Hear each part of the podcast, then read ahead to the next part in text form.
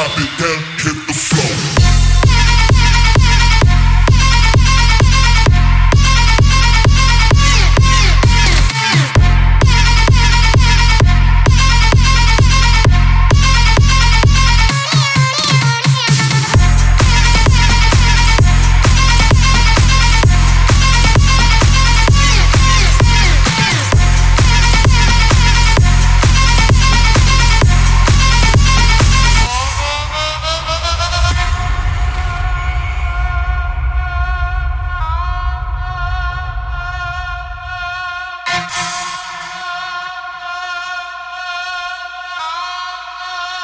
Alright, ready, here we go.